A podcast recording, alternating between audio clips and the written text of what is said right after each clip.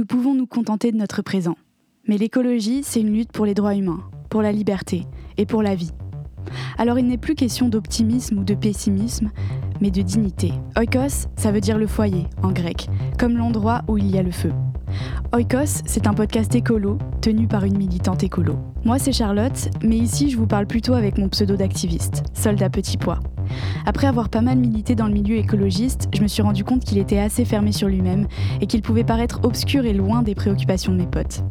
Et c'est bête parce qu'en refaisant le monde en manif et en blocage, j'ai appris beaucoup de choses, et notamment qu'on a tous et toutes intérêt à vivre autrement. C'est là qu'est né Oikos, un podcast pour se retrouver entre nous, pour parler comme d'hab de ce qui nous intéresse, nos vies, mais à travers le prisme de l'écologie. Alors bienvenue sur Oikos, une feuille de brouillon, une boîte à idéal et un sac à colère au service de l'écologie. Parle de nos peurs et de nos espoirs, à nous, les gens qui peuvent encore faire basculer le monde.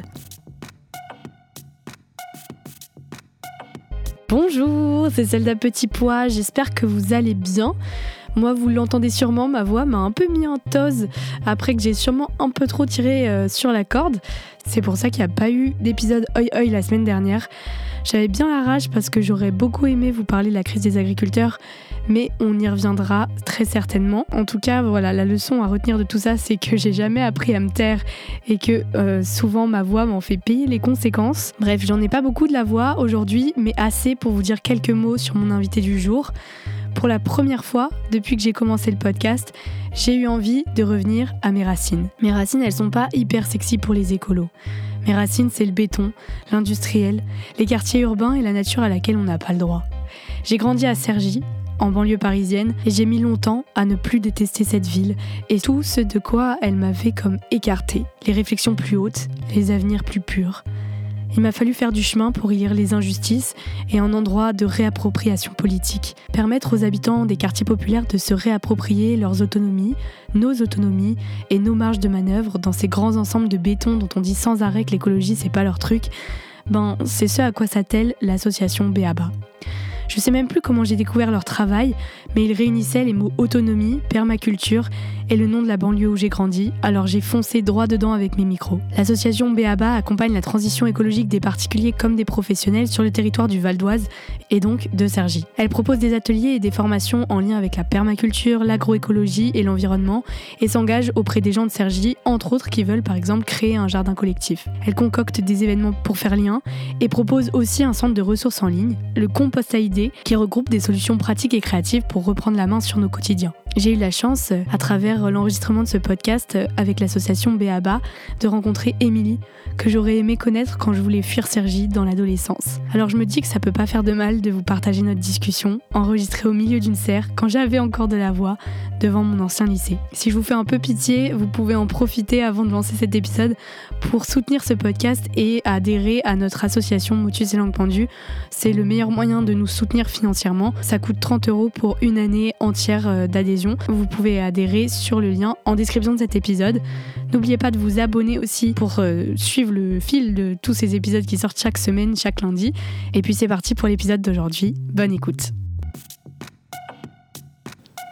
C'est bon Peut-être, ouais, peut-être parle juste dans le euh, micro. Là, ça va pour toi C'est bon Ouais, nickel, nickel. Salut Émilie. Salut. Ça va Ça va très bien et toi Bah ça va. Je suis trop trop contente parce qu'on enregistre dans une serre et euh, vraiment je vous mettrai la photo euh, de où on a enregistré parce que c'est trop trop stylé là où on est.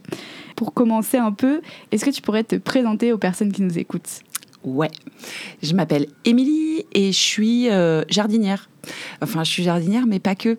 Je suis aussi euh, formatrice, animatrice en agroécologie, puis je fais de la coordination associative dans une structure qui s'appelle BABA et euh, qui est installée à Cergy-Pontoise dans le Val d'Oise.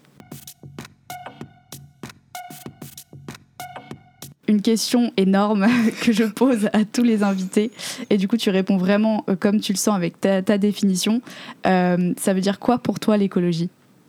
Alors euh, déjà, je tiens à préciser qu'il est 10h15 du matin. tu as raison de préciser, c'est très important. Et que je vais tenter de répondre au mieux à cette question avec toute la subjectivité qui m'appartient mm. et donc le filtre que j'ai euh, sur les yeux. Pour moi, l'écologisme, euh, c'est la question de l'observation, de la compréhension des, équilibres naturels. Mm. et leurs magnifiques interrelations, interactions, et le questionnement de comment fonctionne le vivant et comment nous, humains, dans le vivant, et je dis bien dans le vivant, mm. on trouve notre place, comment on est en lien, comment, euh, comment on a des incidences, comment on fait douceur, mm. euh, comment ça nous est indispensable, comment on peut être dans le respect. Et, euh, et voilà, c'est vraiment une vision, je pense, assez systémique que j'ai, mm. parce que de toute manière, je vois pas trop comment ça peut être autrement. Et ça me donne forcément envie de glisser un petit peu quand je parle d'écologie ou euh, d'écologisme, forcément, euh, ça me pousse à regarder de près euh, notre société actuelle mm. et son positionnement par rapport aux ressources et les incidences que ça a dans le fait de considérer des ressources comme des choses distanciées mm. dont on ne ferait pas partie et où l'humain serait en haut d'une espèce de pyramide là. Et que pour moi, c'est vraiment une vision euh, euh, triste et assez dramatique parce qu'elle mm. elle génère beaucoup de de destruction, de destruction, de de manque de solidarité, de euh, voilà. Donc et pour mm. autant, j'entrevois aussi mm. plein de belles choses, plein de solutions et, puis bah, j'imagine qu'on va avoir l'occasion d'en parler. Mais carrément. Mais j'adore cette définition hyper complète. toi, euh, particulièrement, comment elle s'est incarnée dans ta vie, cette définition? C'est quoi ton parcours, toi, avec l'écologie, avec l'engagement? C'est rentré comment dans ta vie? Alors, euh, je pense que c'est rentré euh, dans ma vie petite parce que j'ai eu la chance de grandir assez près de la nature, dans la nature, assez proche aussi du monde agricole. Donc, qui n'est pas une approche naturelle, mais pour autant qui qui nous donne à réfléchir sur le vivant. Donc j'ai eu la chance, je pense, de beaucoup m'émerveiller petite mm. et d'avoir plein de moments de grâce comme ça, euh, en forêt, sur la cueillette des champignons, euh, dans les rivières. Voilà, j'avais des vacances d'été où, par exemple, nous les enfants, on était missionnés pour entretenir la rivière. Voilà, donc euh, nettoyer les bords pour que les écrevisses reviennent. Enfin, vraiment des choses très simples, mais qui mm. m'ont profondément marqué.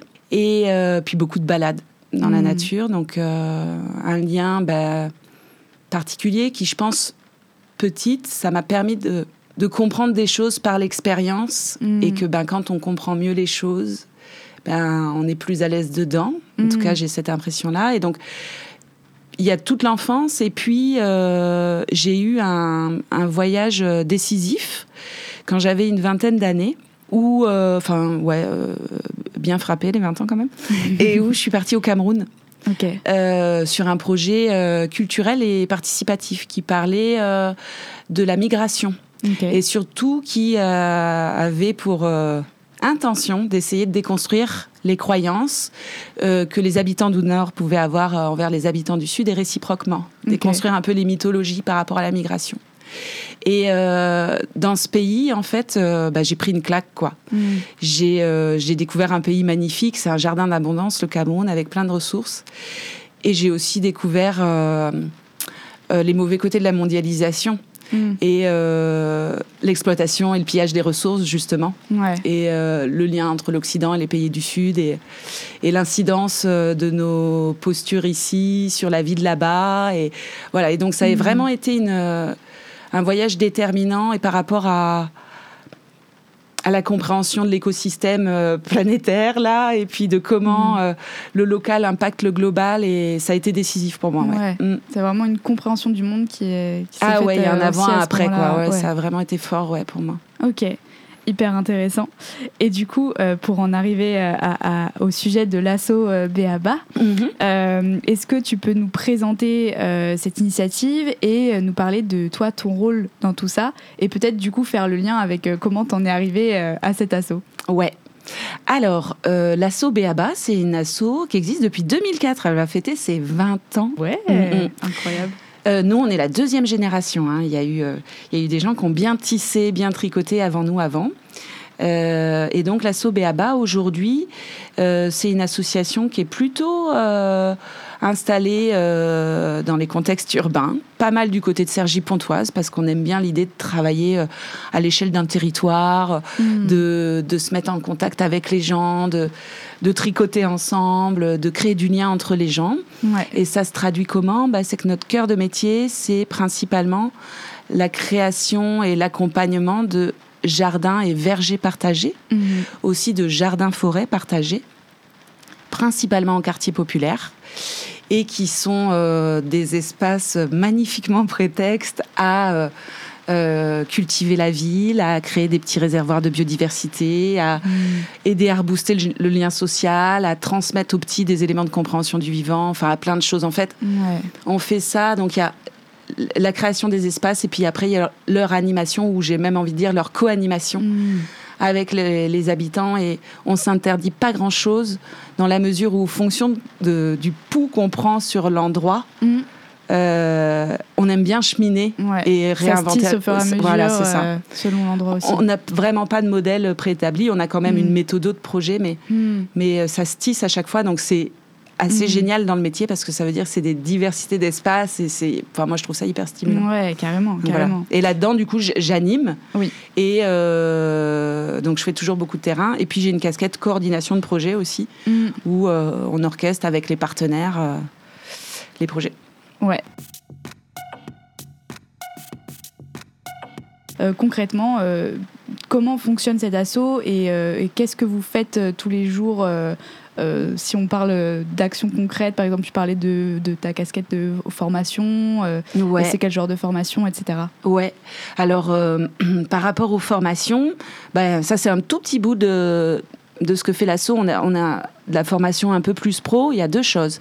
On a un partenariat avec, euh, un partenariat avec une structure qui s'appelle Terre et Humanisme, mhm. où là, on accompagne un peu la transition de porteurs de projets parce qu'avec eux, on s'occupe euh, de l'accompagnement de projets de, des stagiaires qui sont là ou sur des virages pro ou sur vraiment parfois des changements de vie ou donc euh, sur des métiers en lien avec l'écologie élargie on va dire. Mhm. mais après vraiment la majorité du temps on est en atelier. Mhm. donc c'est vraiment des ateliers itinérants tout terrain euh, qui vont parler de jardinage qui vont parler de biodiversité euh, qui vont parler de gouvernance partagée.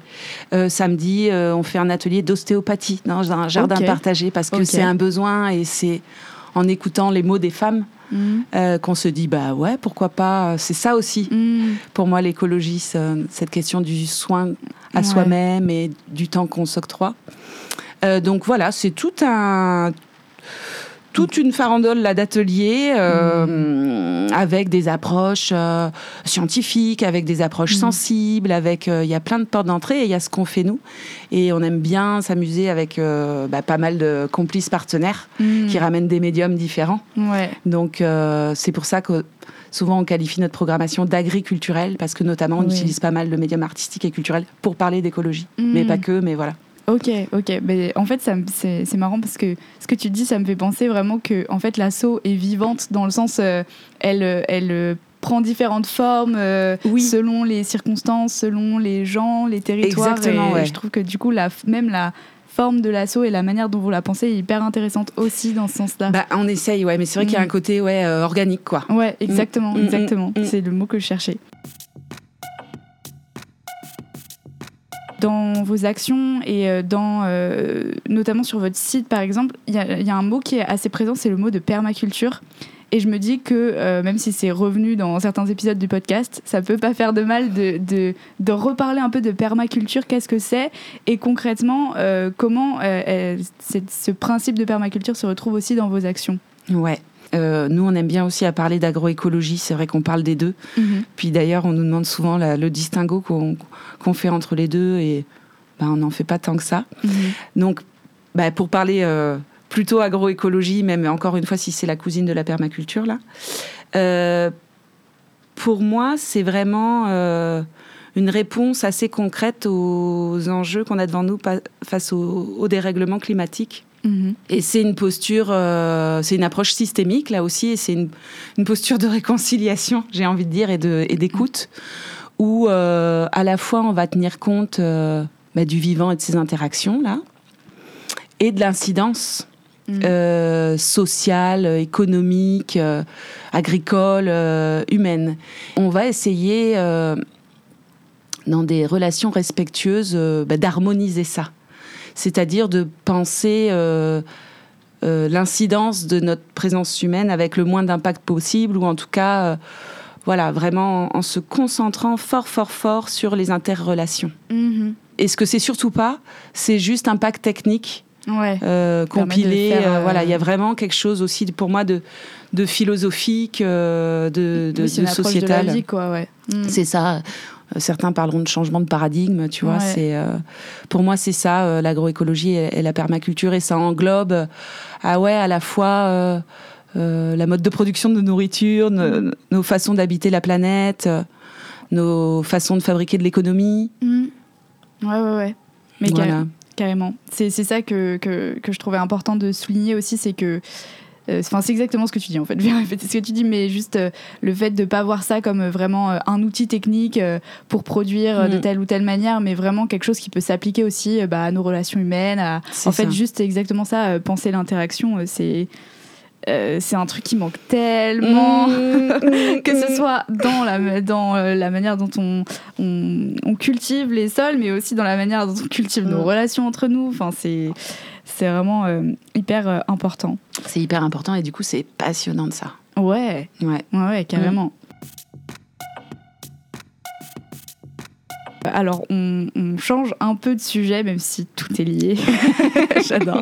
J'adore dire ça parce que je peux le caser tout le temps. Ça, ça passe toujours. bien me croire. Euh, Sergi, moi, c'est la ville où j'ai grandi et d'où je viens. Et c'est un territoire euh, particulier pour moi, mais c'est aussi un, territoire particulier parce que c'est une ville de banlieue. Et euh, euh, souvent, les personnes que j'interviewe sont basées à Paris ou alors sont basées euh, complètement dans des milieux ruraux. Et en fait, la banlieue, je voulais te demander un peu qu'est-ce que, qu'est-ce que ça peut avoir de particulier d'être un territoire de banlieue dans la lutte écolo? Mais la banlieue, c'est le bonheur. mais pour moi, c'est le bonheur. Pour moi, c'est vraiment, j'aimerais pas être autre part. Ouais qu'ici, et, pour plein de raisons. Euh, pour des raisons, je pense, personnelles, parce que euh, j'ai pas du tout grandi en banlieue et je me régale tous les jours mhm. de la richesse culturelle euh, du territoire que j'habite. Et donc j'apprends beaucoup et je reçois mhm. beaucoup. Il y a une notion de réciprocité qui est hyper nourrissante pour moi. Mhm. Et ça aussi, ça fait partie de l'écologie. Ouais. pourquoi ça peut pas être ailleurs qu'ici? Pourquoi c'est une fierté d'être en, en, banlieue? Par rapport aussi à cette approche écologique? Bah, C'est parce que longtemps, euh, pour moi, les, les quartiers ont été dans l'angle mort de la transition écologique. Hmm. Dans l'angle mort parce qu'on n'en causait pas trop, ça tend vachement à changer là. Donc c'est chouette, il y a des indicateurs qui, euh, hmm. qui euh, sont rassurants, même s'il y a encore plein, plein, plein de marge de progression. Euh, parce qu'il pouvait y avoir un discours euh, euh, dominant et jugeant voilà, des mm. habitants des quartiers sur une non-position qu'ils auraient par rapport à, l'écologie avec laquelle je suis pas du tout d'accord. Moi-même, j'apprends plein de choses et je déconstruis plein de choses dans mon approche écologique au, contact des, des, habitants que je rencontre ici. Et puis, je crois que ça peut pas être ailleurs parce que, bah, il y, y, a encore plein d'autres raisons, mais il y a l'éducation populaire et, et on sait que les petits ici, bah, ils ont moins d'accès aux activités périsco pour plein de raisons et notamment la cherté. Et que euh, ça me semblait essentiel d'être euh, là les mercredis en pied d'immeuble euh, et de mm. leur proposer des moments de découverte de la nature et de compréhension du vivant à eux aussi. Parce que mm. plus on sera nombreux à, à, la comprendre, à la sentir, à la ressentir, ben, je me dis plus on a envie de la protéger et mm. plus on s'y sentira à l'aise. dans les quartiers aussi, parce que sur cette question de l'inégalité, ben euh, moi, ça vient m'attraper fort de d'imaginer euh, des solutions avec les habitants pour euh, vivre mieux, gérer mieux l'énergie, accéder à une nourriture de qualité, accéder à des îlots de nature dans la cité qui font du bien et où on se sent bien, qui sont beaux, où on découvre la faune, la flore. Hmm. Et, et je pense quand j'ai quand j'ai réfléchi à à notre rencontre de ce matin, je pense que c'est aussi lié, euh, c'est aussi lié à ce voyage au Cameroun mhm. qui m'a permis de, de déconstruire plein de choses et euh, euh, de comprendre sans doute mieux les raisons d'un départ et, Mm. Et d'entendre à quel point aussi bah, il y a du bonheur ici, mais que c'est c'est aussi toujours un déchirement de quitter son pays et que du coup, ben, ça m'a donné super envie d'être euh, avec euh, du vivant dans ces endroits-là et de créer aussi mm. des espaces d'échange et de discussion. Ouais. Ouais, ouais, carrément, carrément. Donc ça peut vraiment pas être ailleurs. Conclusion, tu es au bon endroit. ouais, c'est ça. Et du coup, justement, pour parler un peu de d'écologie populaire, qui est du coup euh, vraiment un sujet que, j'affectionne dans le podcast. Et en, fait, on s'en fout que j'affectionne ce sujet, mais c'est surtout que c'est un sujet super important. Et du coup, euh, dans tout ce que tu dis, c'est aussi hyper présent et hyper important. Mais il y a quand même des questions qui se posent sur. T'as un peu le cliché des écolos euh, bobos qui viennent apporter euh, leur écologie dans les quartiers populaires, comme tu dis, dont on suppose qu'ils sont complètement ignorants de ces questions, blablabla. comment on fait justement pour pas être dans cette posture descendante et de pas être euh, dans un truc presque colonial, de venir euh, un peu, euh, bah, clairement, disons le mot, civiliser les populations des quartiers pour leur apporter l'écologie, et plutôt justement de partir d'une démarche qui, qui prend en compte les vrais les besoins et comment ces sujets-là traversent la vie des populations à qui on s'adresse. Eh ben, pour moi, c'est tout simple, c'est qu'on pose la question aux habitants. Ouais. ça paraît très bête quand je le dis comme ça, mais en fait, peu fait que... tout simplement, on pose la question aux habitants. Quoi. Mm. On va les rencontrer. nous, dans notre euh, voilà, l'approche de Béaba est hyper organique, mais dans la méthode de travail, il y a un préalable euh, à tout, projet de jardin au verger euh, partagé. C'est, on appelle ça une enquête participative. Et en fait, on va sonner chez les gens, quoi. Mm. On va sonner chez les gens euh, pour voir ce qu'ils en pensent. Donc ça veut dire que même des fois, en fonction de ce qu'ils nous disent, le projet ne se fera pas parce que c'est pas ça le besoin. Mm. Et qu'en plus, d'autant plus, un jardin ou un verger, c'est du vivant. Donc euh, voilà, si, euh, si les habitants, c'est pas ça, c'est pas mûr, c'est pas la peine d'y aller, quoi. Donc ben en fait on leur demande. Comment on fait? Ben, C'est ça, on leur demande. Et puis, ça permet vraiment pour moi de construire des projets ben, plus juste, plus ajusté, euh, plus cohérent. Euh, aussi, euh, ce qui me semble important, c'est justement de laisser les projets évoluer. Ouais. Au fil de l'eau, quoi. Hmm. Fonction ben, des besoins. Et, donc sortir les antennes tout le temps. Ouais, ouais, ouais, c'est ça. Tu vois, là, ce matin, on est dans la pépinière de quartier du collectif de la Lanterne dont s'occupe Béaba. Et cette pépinière de quartier, typiquement, elle n'existerait pas sans les habitants. Pourquoi? Parce que euh, au bout de presque dix ans passés euh, dans les jardins partagés du quartier, souvent les gens euh, disaient bah, Émilie, comment on fait pour accéder à des plans de qualité, donc pas traités, qu'arrachent pas le porte-monnaie, hmm. en étant en transport en commun Ouais. Ben, donc pendant des années, on montait des systèmes de covoite un hmm. peu laborieux, mais bah, ça, faisait, ça faisait le taf, mais c'était... Hmm. Et puis, et puis ben, la pépinière de quartier. Et donc, elle, typiquement, c'est vraiment le résultat de l'écoute hmm. de la parole habitante et d'un besoin exprimé. Ouais. Ouais, carrément, c'est un bon exemple. Et, c'est vrai que je vois bien que des fois, dans l'écologie, bah, l'enfer est pavé de bonnes intentions. C'est ça, hein, mais il peut y avoir un côté comme ça, très dominant, même hyper jugeant. Hein. Moi, ça m'est arrivé de me, disputer avec des collègues là-dessus parce que, parce que je suis pas du tout d'accord, parce que c'est à nous aussi de remettre en question nos, nos process projets, nos façons de les mm. faire, et que pour moi, la clé, c'est l'inclusif de A à Z et de l'amont des projets jusqu'à même l'évaluation à la mm. fin, autant que faire se peut. Mais et puis qu'il faut oser, euh, ouais. En fait, il faut accepter le flou. Ouais. C'est ça, des fois, qui nous est pas facile avec nos égaux aussi, et sans jugement. Hein. Mhm. Mais il faut accepter le flou, puis il euh, faut accepter de se laisser faire un peu. Euh, parce mm. qu'il va arriver quoi et moi-même je désapprends toujours ouais ouais ouais bah ouais c'est non mais c'est en, vrai on, dit tout ça mais c'est vrai que c'est pas facile en fait de, de faire tout ça c'est vraiment c'est vraiment tellement euh, différent de, de, tous les schémas en fait un peu qui, qui, qui ont lieu qui, qui prennent place euh, dans le monde que c'est difficile de enfin dans notre monde occidental. Ouais, carrément. Puis c'est pas ce qu'on nous apprend, tu vois. Moi, j'ai une mm. formation euh, de géographe à la base et de coordination de projet. Ouais. Et euh, bah, j'ai dû vachement euh, me déformater. Et mm. je trouve que les projets fonctionnent beaucoup mieux depuis que je suis moins cadrante. Ça n'empêche pas que les projets sont bordés, qu'on va veiller, qu'on va garantir, mais euh, il y a un endroit où, où il faudrait réussir à lâcher. Mais je sais que c'est facile à dire, hein, que c'est des cheminements. Mm. Et, mm.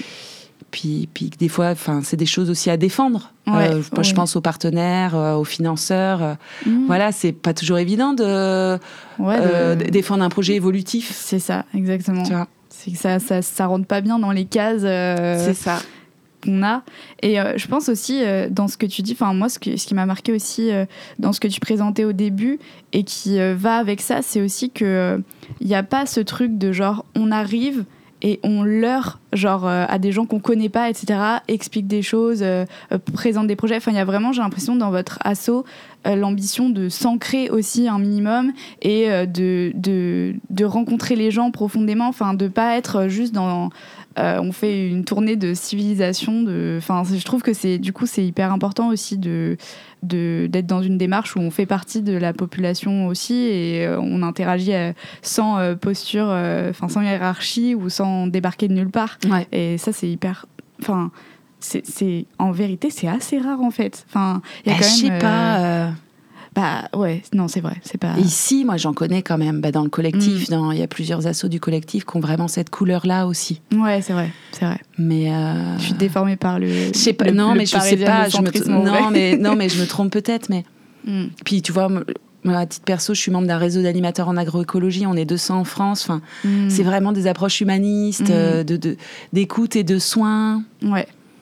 Mais est-ce que tu as quand je sais pas, on est peut-être marginaux. Ouais, mais c'est ça que je me, je me demande. En fait, je me demande toujours parce que moi aussi, je commence à vraiment être dans une bulle écolo et je me demande toujours, mais est-ce que ces, ces postures-là sont toujours minoritaires? Est-ce que euh, je me rends pas compte en fait? J'arrive pas à me rendre compte. Bah, après, en tout cas, moi, je les retrouve aussi beaucoup auprès des habitants ici. Ouais. Et euh, ça dépend des publics après. Bah ouais, c'est ça. Mais euh, enfin, en plus, il y a tu vois, par exemple, il y a des familles qu'on connaît depuis plus de 5 ans maintenant. Mm. Il, y a, des échanges d'une préciosité avec euh, des mm. femmes qu'on connaît, des mamans du quartier, et où on se raconte, on se dit, on parle de sujets, justement, avec une, belle authenticité, une belle liberté de parole. Puis. Mm. Ouais, je saurais pas dire, mais en tout cas, bon, nous, on se on se régale. Après, des fois, ça débat aussi. Hein. Des fois, c'est complexe. Hein. Et mm. puis, il y a de l'interculturel dans tout ça, dans les groupes qui collaborent dans les jardins. C'est euh, hyper beau, mais c'est aussi, euh, voilà, on sent bien que. C'est des vrais échanges, quoi. C'est des vrais mm. échanges. Et des fois, c'est musclé parce que, bah, parce que oui, on a, on a peut-être de moins en moins d'espace mm. pour euh, exprimer tout ça ensemble et dans notre diversité. autre question je me demandais si justement tu voulais parler euh, concrètement des lieux euh, que vous investissez et notamment de ce tiers-lieu de la lanterne qui est en face de mon lycée, euh, du lycée où j'allais pour la petite anecdote. ouais. que je ne bah alors, pas. Ouais, alors nous on est beaucoup tout terrain. Hmm. dans le sens où on est beaucoup dehors, on est beaucoup dans les jardins, dans les vergers, on est beaucoup en atelier en pied d'immeuble, même quand il n'y a pas de jardin. Hmm. donc on est pas mal aussi dans cette serre là plus sur la gestion de la production là, et puis les événements. Donc on est vraiment itinérant. Et mm. puis euh, moi, il me semblait que c'était ça le besoin sur le territoire, en tout cas par rapport à la thématique abordée, mm, mm. Ben, pour aller rencontrer les gens, quoi, pour se mettre en lien. Et après, le tiers lieu de la lanterne, ben euh, je vais pas ajouter plus que ce que j'ai dit sur euh, la pépinière déjà, euh, qui est vraiment notre bout à Béaba. C'est vraiment là qu'on est en présence. Après le tiers lieu, bien sûr, je peux quand même en dire quelques mots parce qu'on a travaillé pas mal d'années dessus aussi, mais mhm. c'est un collectif agriculturel qui est mhm. composé euh, de plusieurs associations euh, donc cinq qui sont, euh, enfin quatre qui sont membres fondateurs, et puis des assos comme Béaba maintenant qui sont satellites autour. Mm. Et en fait, le projet c'est un projet agriculturel, donc qui utilise notamment le médium artistique culturel pour parler d'écologie ou juste pour parler euh, euh bah, de plein d'autres thématiques euh, qui sont propres aux assos. Et ce tiers-lieu, il se veut vraiment lieu de vie, ouvert mm. sur le quartier, euh, avec l'espoir de coprogrammer avec les habitants, que mm. vraiment les habitants ils s'emparent du lieu. Ouais. Et bah, c'est aussi évidemment un lieu d'accueil des activités des assos. Euh, mm, mm, mm. euh, voilà. Et, Très chouette, en tout cas. et qui vient juste d'ouvrir. J'adore. Alors, on arrive à la question à laquelle tu as qui te fait peur. C'est la question. Moi, j'adore cette question. Est-ce que euh, tu as des ressources qui t'ont particulièrement marqué ou que tu nous conseilles particulièrement sur tous ces sujets-là? Hmm. Alors ouais, euh, je, bah, cette question m'a mis en grande excitation euh, parce qu'en plus on passe notre temps à partager des ressources avec les habitants. Ah, j'adore. On est, on a, enfin moi j'adore ça quoi. Donc chercher les ressources, les faire circuler, les, voilà, on a une petite bibliothèque mobile mmh. en atelier, voilà. Euh, donc j'ai amené quelques j'ai amené quelques livres. euh, en fait, j'ai fait une sélection plus sur euh, mes derniers coups de cœur, mais j'ai amené quand même quelques fondamentaux. Ouais. Et j'ai amené des choses qui tiennent un peu de l'approche, de la philosophie, des valeurs, puis des choses hyper concrètes. Je me suis dit que voilà, tu aurais peut-être eu moins de choses comme ça. Donc, euh, dans mon top 5, j'ai amené, bah, j'ai amené un livre de Pierre Rabhi, mhm. Manifeste pour la Terre et l'humanisme. Voilà, je, ça a été vraiment euh, un classique. Et puis, euh, et puis un, ben voilà, hein, ça m'a ouvert les yeux, quoi. Hein. ça m'a permis de comprendre un peu euh, l'approche systémique de notre monde. D'ailleurs, Terre Humanisme, je l'ai pas dit, hein, mais ça a vraiment été un déclencheur aussi pour moi. J'y ai fait du bénévolat. Ah Après, j'y suis devenue stagiaire et puis maintenant, j'y suis formatrice. Hmm. Donc, ça a vraiment été un endroit hyper inspirant et euh, catalyseur. Un peu. Catalyseur carrément. Hmm. Donc, j'ai mis euh, ce livre de Pierre Rabhi. J'ai ajouté le livre de Fukuoka sur bah, qui s'appelle La révolution d'un seul burn pie. Donc, tu sais qu'on me l'a tellement conseillé et il, est depuis des années, il trône vraiment dans ma bibliothèque, dans ma pile de livres à lire et je l'ai pas encore lu. Et là, tu me redonnes l'élan du coup. Quand tu vas le lire, tu vas le lire d'un coup. C'est ça qui va se passer. Euh, voilà, un livre que j'ai lu dernièrement qui m'a beaucoup touché, un livre de Tish Nathan euh, qui s'appelle Nous sommes la Terre. Ok. Donc là, c'est plutôt. Euh, moi, il m'a bouleversé, ça serait un peu fort, mais quand même, il m'a bien secoué et puis il m'a touché dans le cœur sur notre lien à la nature. Donc, dans une approche moins avec le mental, mais plus avec le corps et avec le cœur. j'ai trouvé ça très, très beau. Je mettrai, euh, je, mettrai les, comment, les, références et tout dans la description de l'épisode. Et puis, je vous mettrai peut-être sur les réseaux une photo euh, des ressources. Ouais, super. Et euh, je suis absolument fan euh, des éditions de La Relève et la Peste. Yes. Donc, ils ont plusieurs tomes. Là, j'ai pris l'éveil avec moi, mais enfin, il y en a un sur les animaux, un sur qui s'appelle Graines, un sur la biodiversité. Et à chaque fois, c'est des articles. Il y a plusieurs articles, peut-être une dizaine d'articles à l'intérieur qui vont traiter d'un sujet par des mhm. spécialistes. Et euh, c'est hyper beau. C'est des livres hyper beaux. C'est sur quoi alors? Ben l'éveil, c'est sur. Ça peut être sur notre rapport au monde. Sur. Il y a un truc qui est super par rapport à nos actions, notre métier, le sens dans notre ah métier. d'accord. Euh, tu vois, par exemple, là, dans les auteurs qui ont écrit, il y a David Koubi, euh, Idriss Aberkan, Valérie Cabane. Bon, il y a, hmm. c'est vraiment plein d'approches différentes par rapport à cette question de l'éveil. C'est ça qui est hmm, chouette. Tout le monde peut trouver un peu euh, son bout là-dedans. Trop bien. Et un petit dernier hyper pratico-pratique, le guide du jardin bio de hmm. Jean-Paul Torres, évidemment. J'adore. Donc un bien, big boss de l'agroécologie.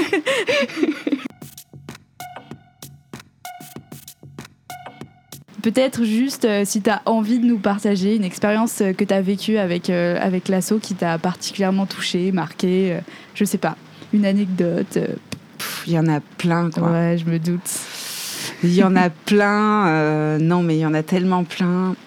bah, il y a des il y en a. Bah, je vais prendre une d'il y a pas longtemps. Euh, un moment de grâce comme ça, donc euh, sur une résidence en quartier populaire, là où on travaille, où on a travaillé longtemps on a bien travaillé 6-7 ans là-bas et puis pas mal auprès des enfants, mhm. qui étaient des petits mômes adorables, bien toniques, bah, sans activité périsco, tout ça. Puis ben non, qui sont euh, des ados, euh, des grandes tiges, euh, des gars, quoi. Et je suis passée saluer les familles, tu vois, parce qu'on y travaille plus, mais le lien est resté. Trop bien. Et là, les jeunes sont arrivés et puis il y avait un moment tellement tellement de liens justement, mhm. puis tellement d'aller voir le jardin ensemble et puis de se remémorer mhm. des souvenirs en lien avec la nature et puis puis ouais, ça pour moi c'était fort parce que je me suis dit ben ça fait ça fait vraiment sens d'être là. Donc voilà euh, parce qu'il y avait à la fois ben, ce qu'on partage avec euh, avec les habitants euh, bah, sur les, contenus, l'écologie, tout ça, mais il y a aussi vraiment sentir ce lien. Ouais. Euh, voilà, donc ça c'est super chouette. non, mais il y en a, il y en a plein des moments de grâce. Euh. Mais ça déjà c'est hyper. Ouais, ça c'était hyper, touchant. ouais. Mm, mm. Je suis repartie après, j'avais des petits post-it collés sur ma voiture, des petites oh, pensées comme ça. En plus c'était un moment où c'était pas très longtemps après les émeutes. D'accord. Et où j'étais particulièrement secouée par les propos médiatiques. Mmh, et la les propos tenus à l'égard des banlieues que je trouvais hyper injustes. Mmh. Et du coup, c'était un peu dur à l'intérieur de moi. J'étais secouée par ça et d'avoir ces moments-là avec les habitants, bah, ça recharge, quoi. ça, ça m'a beaucoup touché, ouais. C'est mm. clair. Bah, trop stylé. C'est quoi, euh, à la fois d'un côté, ta plus grande peur en ce moment et ton plus grand espoir Ma plus grande cœur. Bah, C'est marrant, lapsus. Ma plus grande cœur. ma plus grande peur. Bah, j'aime pas du tout cette question. Euh, mais euh, bah, parce que il y a tellement de raisons d'avoir peur. Puis je me dis que si on reste dans la peur, et moi-même je suis dans la peur à plein de moments, mais si on reste dans la peur, on est euh, comme des lapins affolés euh, face au plein phare d'une bagnole et que ça nous paralyse. Hmm. Et que du coup, euh, c'est un truc, en tout cas, j'y fais sans être complètement bisounours et être dans hmm. l'angélisme en atelier, mais je fais quand même pas mal attention à ça, moi, dans les échanges que j'ai avec les gens, parce que je pense qu'on injecte, on nourrit ce truc de peur là qu'on nous resserre déjà assez. Mais si je devais quand même dire là où j'ai très peur, euh, pour euh, la planète en général, je dirais l'effondrement de la biodiversité. Mm. Pour les humains sur la planète et dans la planète, je dirais euh, les famines et donc la mm. faiblesse de nos systèmes alimentaires. Ouais, parce que toi, tu es au contact aussi de, de cette question-là plus particulièrement, et c'est vrai qu'on en parle si peu. Euh. Ouais, et puis, euh, puis à toutes les échelles, quoi, ici, ailleurs, mm. puis parce que les famines, euh, elles sont le point de départ de tellement de maux dans nos sociétés humaines. Ouais que euh, je trouve qu'on aurait bien intérêt à être plus sérieux sur ces questions-là. Ouais, c'est clair. Donc c'est vraiment ça. C'est ouf, j'ai les frissons là. Parlons d'espoir du coup. Est-ce que tu as quand même de l'espoir et c'est quoi ton plus grand espoir? Ben, mon espoir, c'est que euh, je pense que l'humain est fondamentalement bon. Ok. Même quand nos égaux mettent le bazar. Hmm. Donc c'est sûr qu'on a des apprentissages, on a des challenges à faire et puis qu'on est dans un contexte euh, qui nous éduque pas toujours euh, bien là ou qui nous qui nous expose pas toujours à, muscler ça, à muscler notre cœur, à muscler notre empathie. Mais je crois quand même que la première bonne nouvelle, c'est qu'on est bon. Ouais. Et la deuxième bonne nouvelle, c'est qu'on est des créatifs de ouf. Hmm. Et que comme toute cette créativité euh, elle est mise au bon service. Ouais. On est tellement capable de, de faire des merveilles et, voilà, donc j'ai envie d'avoir foi en ça. Et puis, euh, moi, j'essaie, j'ai lu un article il n'y a pas longtemps qui parlait, bah, ça rejoint un peu ce que je disais avant, mais qui parlait euh, des récits de fiction mmh. et comment c'était important aujourd'hui de les écrire autrement. Moi, je fais mmh. vraiment partie de la génération Terminator, tout ça. Mais c'est des choses, n'empêche, qui ont nourri nos imaginaires. Et, euh, et, du coup, je trouvais ça assez chouette. Et alors, quand euh, toute seule, là, je me, je me prends à imaginer euh, le monde de demain qui fonctionne bien, ben, je vois des réunions comme ça, hyper créatives et chaleureuses, où on est à la fois dans le cœur, tout ça, qui regroupe des gens hyper différents, mais où on collabore. Et puis, puis je me raconte ça. Et puis, j'ai quand même un bout de moi qui est tellement convaincu qu'on est capable de ça. Hmm. Donc, donc je vais me former à la facilitation. Non mais j'adore. Donc euh, mais voilà mais bon je je pourrais te répondre ça en tout cas. Ok mm. bah trop trop bien. Et bah merci beaucoup. Bah merci à toi. Je te remercie Charlotte. Voilà les amis, c'est la fin de cet épisode. Vous êtes de retour avec euh, la Charlotte euh, du futur et sa voix toute pétée. Euh, j'espère que ça vous a plu. Si c'est le cas, n'hésitez pas à soutenir le podcast en en parlant autour de vous, en nous taguant sur les réseaux sociaux. Je vous mets les liens de nos réseaux sociaux dans la description de cet épisode. Vous pouvez aussi évidemment vous abonner au podcast sur les plateformes sur lesquelles vous êtes en train de nous écouter, nous mettre des notes sur ces plateformes-là et laisser des commentaires. Et puis, bien sûr, le moyen le plus fou de nous soutenir, c'est d'adhérer à notre association. Sur ce, je vais arrêter de parler, je vais dormir pendant deux jours. On se retrouve la semaine prochaine pour un oi oi, cette fois-ci sans faute, j'espère. Je vous embrasse, je vous dis à très bientôt. Prenez soin de vous.